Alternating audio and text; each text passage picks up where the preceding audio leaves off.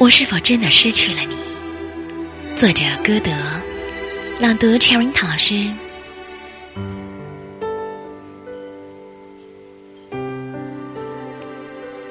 我是否真的失去了你，我的恋人？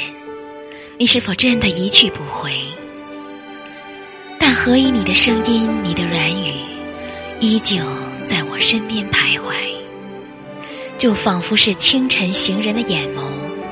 惘然的对着虚空探寻，就像是惘然的听到云雀躲在云朵后面唱鸣。我的眼眸如此的金黄，扫向丛莽、树林和原野。我用我所有的歌声换你，我的恋人，请你归来。